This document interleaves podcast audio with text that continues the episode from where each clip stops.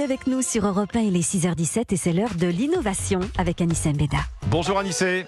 Bonjour Alexandre. L'innovation du jour, c'est une façon de faire le plein de sa voiture électrique et de changer ses batteries plutôt que de les recharger plutôt que d'attendre 4, 5, 6 heures que ces batteries se rechargent, on arrive à une borne, on enlève ces batteries vides et on les remplace par des nouvelles qui sont pleines et on ah repart. Hein, ça, ça prend moins de 5 minutes, donc c'est aussi rapide que de faire le plein d'essence.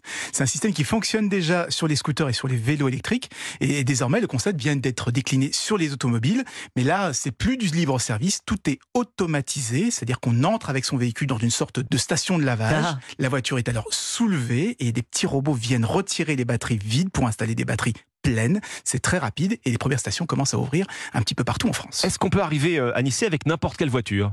Il se trouve que les batteries des voitures électriques ne sont pas standardisées, elles sont même pas installées de la même façon dans les châssis des voitures. Bah du coup, ces stations d'échange ne fonctionnent pour l'instant qu'avec les voitures d'une seule marque, celle du chinois NIO.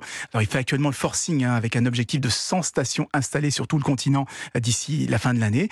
Il n'y en aura donc pas partout, mais rien n'empêche de continuer à recharger sa voiture euh, dans sur les bornes classiques. Donc il faut le voir plutôt comme un, un complément, avec l'avantage bah, d'avoir deux échanges de batteries gratuits par mois et de pouvoir remplacer ces mmh. batteries abîmées par des batteries neuves ou des batteries de nouvelle génération plus modernes dès qu'elles sont disponibles.